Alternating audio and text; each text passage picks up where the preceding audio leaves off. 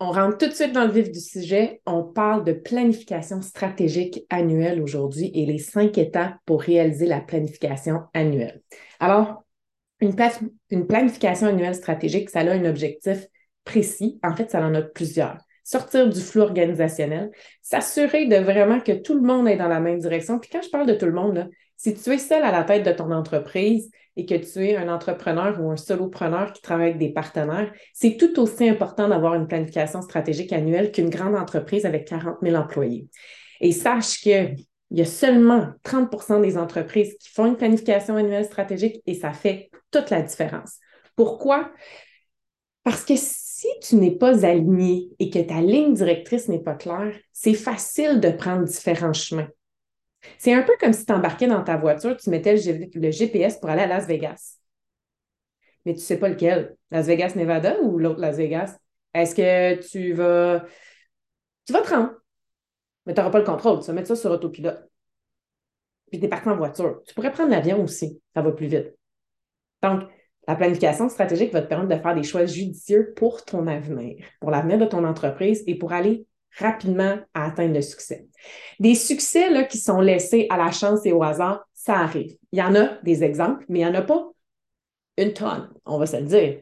Et si je posais la question à ceux qui ont eu un succès instantané où la chance a permis le succès, eh bien, ces gens-là, si je leur demandais, avec un petit peu de structure, un petit peu plus d'organisation, est-ce que vous seriez encore plus profitable, encore plus en croissance, vous seriez à un autre endroit? Et je suis convaincue que la réponse serait oui.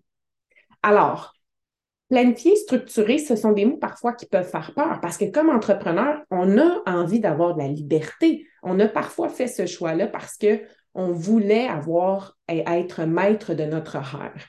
Ceci étant dit, pour être maître de notre horaire, je dis toujours la chose suivante, la structure amène de la flexibilité parce qu'on a besoin d'avoir une ligne directrice. C'est important. Sur une autoroute, si on ne fait pas une route lisse avec des lignes, si on ne met pas des, si on n'indique pas elle est où l'autoroute, ben, on va prendre le chemin de terre à côté, ça ira pas plus vite. Mais l'autoroute, on l'a structurée, on l'a préparée, on l'a lissée pour que notre véhicule puisse aller le plus rapidement possible, attention, je ne vous dis pas de faire des excès de vitesse, le plus rapidement possible à sa destination. Et on a un véhicule dans lequel on est. Donc, c'est important qu'on soit en mesure de la préparer, notre autoroute, notre ligne directrice pour embarquer notre véhicule entrepreneurial dessus et aller le plus rapidement possible à notre destination sans y laisser notre peau. Et je parle de rapidité ici, oui, mais attention, parfois on doit prendre un temps d'arrêt et c'est ce temps d'arrêt-là pour construire notre autoroute, pour pouvoir la prendre, qui est primordial et qui est cette planification stratégique annuelle. La planification stratégique stratégique annuelle, il y a différents facteurs de succès puis il y a des facteurs d'échec. La première, la première fausse croyance, c'est que ça ne s'adresse pas à toi comme entrepreneur. Déjà, on défait ça, ça s'adresse à tout entrepreneur et c'est un gage de succès, c'est un outil excessivement puissant pour amener son entreprise à un autre niveau et c'est l'outil le plus utilisé dans les entreprises et qui a le plus grand taux de satisfaction comme outil, c'est la planification stratégique annuelle. Alors, on a besoin pour faire une planification annuelle de cinq étapes. Je vous explique dans un instant quelles sont ces cinq étapes pour la planification annuelle. Mais avant, regardons les autres facteurs d'échec et de succès. Donc, on a parlé en premier de penser que ça ne s'adresse pas à toi. La deuxième, c'est de penser que c'est une perte de temps et de ne pas prendre le temps de le faire comme il faut. Ça, c'est clair et net. Ça ne fonctionnera pas. Si je l'ai déjà entendu et je l'entends encore, ouais, mais pendant ce temps-là, je ne peux pas faire de contrat, je ne peux pas faire de vente. Effectivement, c'est un temps d'arrêt dans lequel tu travailles sur ta business et non dans ta business. Donc, ça, c'est important. On pense à tort que ça va demander plus de travail. C'est faux. Ce temps d'arrêt va permettre une meilleure organisation, va permettre un meilleur investissement de notre temps. Donc, on va être beaucoup plus profitable avec notre temps, beaucoup plus rentable avec notre énergie et avec notre argent.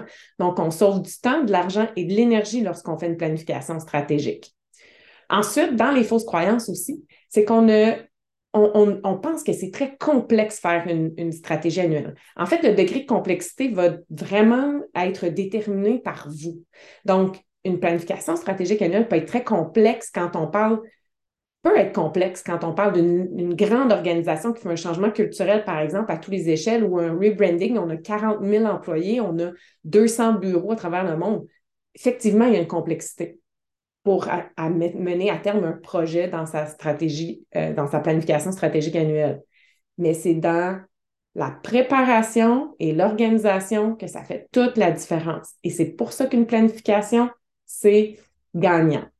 Alors, dans les facteurs de succès, les facteurs de succès pour une planification annuelle, c'est d'impliquer les bons joueurs autour de cette planification annuelle-là. Donc, si vous êtes dirigeant d'entreprise, vous avez des dirigeants qui sont qui travaillent pour vous, donc vous avez une équipe de gestion. C'est important d'impliquer votre équipe de gestion, mais aussi d'impliquer certains employés dans le processus. Je vous dis pas nécessairement de parler à chacun des employés. Parfois, une forme de sondage peut euh, peut être très pertinente pour pouvoir aller chercher de l'information ou pouvoir tâter le terrain un peu des employés pour voir quelles sont leurs priorités et de pouvoir voir si elles, concordent avec vos priorités. Évidemment, euh, je retourne dans les facteurs d'échec. Si vous n'avez pas de vision claire où vous voulez aller, et souvent dans l'exercice de planification annuelle, si on n'a pas de vision claire où on veut aller, qu'elle n'est pas partagée, qu'elle n'est pas une ligne directrice, eh à ce moment-là, c'est c'est important de le faire parce qu'on ne sera pas capable de faire la planification stratégique annuelle si on n'a pas de vision puis de ligne directrice.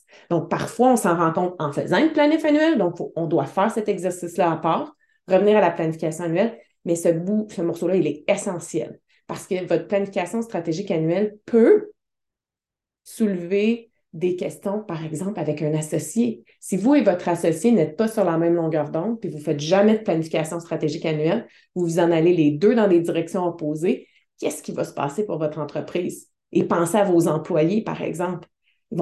C'est un flou organisationnel qui va entraîner une baisse de productivité, une baisse de performance.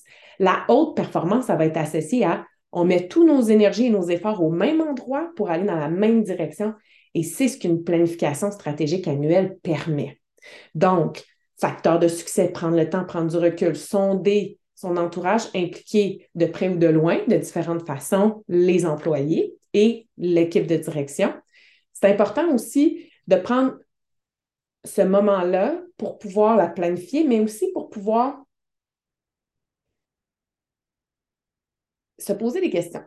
Alors, une planification annuelle, ce n'est pas ça ne prend pas cinq minutes à faire. Donc, dans les facteurs de succès, je vous le dis encore, il y a le temps. Alors, et souvent, plus souvent qu'autrement, la plus grande problématique, je vous dirais, c'est qu'on ne s'arrête pas pour le faire, mais si on est accompagné, on va le faire. Donc, dans les facteurs de succès, soyez accompagné ou prenez un temps d'arrêt avec votre équipe pour le faire. Donc, ça, c'est primordial. Alors, être accompagné aussi va vous amener un regard extérieur et voici les cinq étapes d'une planification stratégique annuelle solide. La première, c'est la rétroaction sur l'année qui vient de se terminer. Qu'est-ce qui s'est passé l'année dernière? Qu'est-ce qu'on a vécu comme entreprise? Qu'est-ce qu'on a vécu avec notre entreprise? De quoi on est fier? Qu'est-ce qu'on voudrait changer? Qu'est-ce qu'on voudrait améliorer? De quoi on n'est pas fier? Alors ça, c'est important de se poser la question. Et par rapport à ça, ben, on peut avoir un sondage client ici pour pouvoir aller voir, sonder la satisfaction client par rapport à nos produits et services, ce qui pourra nous donner un indice éventuellement, bon, pour notre réflexion stratégique sur qu'est-ce qui pourrait être intéressant d'amener cette année. Alors, la rétroaction, elle est importante. Un temps d'arrêt, retour. On ne prend pas, ce n'est pas la partie la plus longue ici, mais on prend le temps de le faire. La deuxième étape, c'est l'extraction de données. Ça prend des données pour pouvoir analyser la situation de notre entreprise et des données sur le marché. Donc, il y a deux volets ici. Il y a un volet interne à l'entreprise et il y a un volet externe. Donc, on va regarder à l'interne les forces de notre entreprise et on va regarder ses faiblesses. Et à l'externe, on va regarder les opportunités du marché et les menaces d'un marché. Je vous le dis, en 2023, la menace, c'est le ralentissement économique, la pression économique, donc la réduction des investissements de vos clients dans votre entreprise. Donc, ça, c'est très important. Et cette donnée-là, par exemple, cette année, qu'est-ce que vous allez faire avec? Qu'est-ce que vous allez faire avec cette donnée-là? Qu'est-ce que vous allez modifier dans votre entreprise pour en assurer la pérennité? Alors, c'est là que l'extraction de données, elle est particulièrement intéressante parce que après l'extraction de données vient la réflexion stratégique. Et la réflexion stratégique, c'est qu'on prend tous les morceaux de l'interne de notre entreprise, et là, quand de notre entreprise, et on prend tous les morceaux de l'extérieur de notre entreprise, on met ça sur un tableau, on regarde ce qui se passe et on prend ces informations-là. Et c'est à partir de ça qu'on fait notre réflexion stratégique. Parce qu'elle va nous amener à mettre en place des actions qui vont répondre à un contexte donné. Donc, l'extraction de données nous permet de voir, par exemple, on veut améliorer notre flux de trésorerie, notre cash flow en bon franglais. Donc, on va améliorer notre cash flow. Qu'est-ce qu'on va faire? Est-ce que c'est notre cycle de vente qui est trop long? Est-ce que c'est notre cycle de facturation? Est-ce qu'on va demander un dépôt? Est-ce qu'on a beaucoup de mauvais payeurs? Donc, on va aller extraire certaines données. On pourrait aussi optimiser nos budgets de vente et marketing. On va aller voir quelle est notre stratégie la plus payante en termes de vente et marketing ou où est-ce qu'on a le plus de conversion. Et à la lumière de toutes ces informations et avec le marché actuel et la demande et la réponse au sondage, par exemple, de votre clientèle, vous allez être en mesure d'avoir un portrait beaucoup plus clair de ce qui se passe dans le marché et vous allez être en mesure d'aller prendre une décision, de dire cette année, on devrait mettre la priorité sur un, deux et trois. Et c'est ces trois projets-là qui vont devenir vos priorités de l'année. Ce sont trois chantiers que vous allez entamer est là, la réflexion stratégique va nous faire prendre une décision. Alors, voici les trois chantiers qu'on va entamer. Et pour ces trois projets-là, on va avoir besoin de planification. Et là, on rentre dans la troisième étape qui est la planification. Alors, on va déterminer les objectifs SMART pour pouvoir après vraiment bien indiquer puis pouvoir décliner dans notre entreprise les différents objectifs à différents niveaux et comment chacun des départements va s'adapter à cet objectif d'entreprise-là. Donc, si par exemple, vous êtes à la tête d'une entreprise et vous avez un département des ventes et vous avez dans votre, dans votre planification annuelle, vous avez un des objectifs qui est une réduction des dépenses de 15% dans euh, la publicité numérique pour 2023, par exemple, tout en gardant le même les mêmes résultats ou plus en termes de vente, quelles vont être, ben là, on parle d'excellence opérationnelle ici. Là, c'est les opérations qui vont être euh, mises euh, sous, la loupe. On va aller regarder qu'est-ce qui, est, qu'est-ce qui est possible de faire pour se rendre à une diminution de 10 à 15% des budgets des ventes numériques, mais de maintenir le même niveau de vente et même de l'augmenter. Donc, comment est-ce qu'on peut faire d'un point de vue opérationnel? Donc, on va faire un audit. Alors, comment votre département de vente va s'arrimer à ça? Donc, ça veut dire, ben, on va maximiser, on va avoir un regard, par exemple, le département de vente peut avoir comme objectif maximiser aux endroits les plus payants notre budget numérique et laisser tomber, par exemple, une plateforme de diffusion pour faire une autre action. OK? Donc, ils vont pouvoir établir leur propre objectif de département par rapport à celui de l'entreprise. Mais là, la vision, elle est claire. Tout le monde est au courant. Donc, dans cette planification-là, attention, je ne vais pas encore parler de la communication, de la planification stratégique. Là, je suis juste dans la planification. On planifie notre stratégie annuelle, on va décliner, on va, on va partager quels sont les objectifs de l'entreprise et comment chacun des départements va pouvoir créer ses propres objectifs en lien avec ceux de l'entreprise pour atteindre les résultats demandés. Ensuite, évidemment, là, on parle ici d'une entreprise avec différents départements. Si on est solopreneur ou on est, on gère notre entreprise seule, on a des partenaires, eh bien, on peut aussi impliquer nos partenaires dans nos objectifs. On peut impliquer notre adjointe, on peut impliquer les gens avec qui on parle de manière euh, très serrée. Donc, ça, ça peut, être, ça peut être très pertinent aussi. Sauf que ces objectifs-là, quand vous avez la planification, puis vous avez déterminé trois chantiers pour votre entreprise pour cette année que vous allez entamer, eh bien, ça reste à vous de fixer quand même des objectifs SMART qui vont vous permettre de passer à la prochaine étape et de réaliser votre plan stratégique. Alors ça, c'est la planification. Dans la planification, il y a une autre étape. C'est de prendre vos trois, là je dis trois, mais peut-être ça dépend de la grosseur des, projets, là, mais habituellement, trois, c'est un bon chiffre. Là. Ça peut être un, deux, trois, pas bien, bien plus que ça. Si vous réussissez à tout finaliser dans une année, là, je vous dirais après ça, vous pourrez faire une rencontre de planification stratégique puis rajouter des chantiers, là, mais pour le pour la base, un, deux ou trois, c'est suffisant. Alors, par exemple, vous allez refaire euh, refondre du site web, mise à jour du site web. Ben, dans ce projet-là, vous allez avoir des actions à faire, il va y avoir des ressources à titrer, il va y avoir un budget. Donc, vous allez devoir décliner, vous allez devoir écrire dans un tableau toutes les actions, toutes les ressources et toute la durée estimée.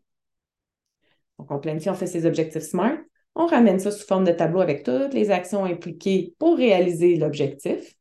Et ensuite, vous prenez votre calendrier annuel et vous allez placer des blocs de temps pour travailler sur votre projet. Oui?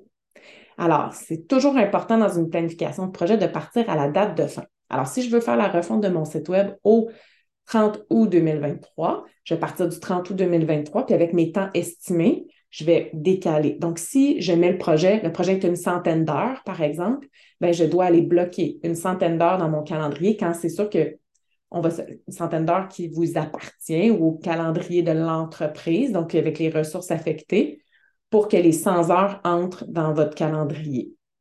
Ça va jusque-là? Alors, on part de la fin, on revient, puis on décline toutes les heures dans notre calendrier. C'est ce qu'on appelle du time blocking. Il y a du time blocking, il y a du time boxing, et il y a une méthode Getting Things Done. Il y a plusieurs méthodes différentes, mais je vous en parle dans un autre podcast. Ici, l'important, c'est de savoir que vos objectifs SMART doivent se transformer en une liste d'actions, de tâches qui doivent se transposer tout de suite dans votre calendrier annuel avec des blocs. Donc, si ce n'est pas, si c'est vous qui devez être impliqué dans l'exécution de certaines tâches, on bloque les 100 heures mais peut-être que vous allez en bloquer 50 sur 100 parce que vous avez le développement qui est à l'externe aussi. Donc, puis qu'il y a des parties qui sont déléguées. Une fois que votre planification est faite de cette façon-là pour chacun de vos projets, on va passer à la dernière étape. Euh, en fait, la, la dernière étape qui va être le suivi. Le suivi de vos projet. Et ça, c'est vraiment important. C'est plus qu'important.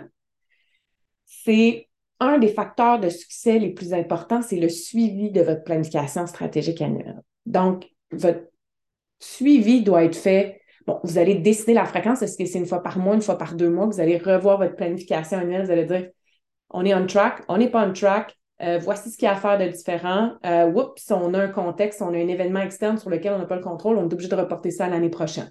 OK? Donc, on doit regarder, oui, des fois, il y a des priorités qui arrivent en cours de route. Donc, comment est-ce qu'on joue avec notre planification annuelle? Bien, c'est dans vos rencontres de suivi. Et vous pouvez avoir des rencontres de suivi avec vous-même. Vous pouvez le faire. Évidemment, le partenaire d'imputabilité est un facteur de succès important. Donc, d'avoir un coach, d'avoir un associé, d'avoir un partenaire qui est présent pour pouvoir vous accompagner dans, cette, euh, dans ce processus-là, super important. Alors, voici les étapes de la planification stratégique annuelle. Un, première étape, rétroaction sur l'année passée ou l'année qui vient de se terminer. Deux, extraction des données. Et là, il y en a une panoplie, mais vous allez devoir venir l'écouter. Euh, l'extraction des données, je vous invite à télécharger mon guide gratuit de planification stratégique en cinq étapes parce que pour chaque entreprise, ça ne sera pas les mêmes données qu'on va venir extraire selon ce qu'on on pense un peu notre hypothèse pour l'année. Euh, et aussi, euh, ben, vous allez pouvoir venir euh, voir la liste de ce que je vous suggère de regarder dans mon atelier le 16 et 17 février, la semaine prochaine, avec l'atelier gratuit de planification stratégique. Ensuite, ce qui est super important, fait qu'on a dit rétroaction, extraction de données, qui est la deuxième étape. La troisième étape, c'est la réflexion stratégique. La quatrième étape, c'est la planification. La cinquième étape, c'est le suivi stratégique. Le suivi stratégique, il est important. Alors, ça fait le tour pour la planification stratégique annuelle. Si vous avez une entreprise, c'est toute une aventure. Je vous en, je vous comprends. Et la planification stratégique annuelle, c'est ce qui va faire la différence entre où vous êtes maintenant. Parce que ce qui peut arriver, c'est que vous restez au même niveau, puis vous ne pouvez pas passer au niveau supérieur et c'est la planification annuelle qui fait toute la différence. Alors, je vous invite à faire votre planification stratégique annuelle, à télécharger mon guide en cinq étapes de planification stratégique annuelle solide et à venir faire un tour. En fait, à vous inscrire à l'atelier gratuit qui a une valeur inestimable les 16 et 17 février prochains. Sur ce, passez une excellente journée et je vous invite à partager ce podcast au plus grand nombre possible pour pouvoir aider autant d'entrepreneurs que possible à passer au travers la pression financière qui s'en vient dans la prochaine année.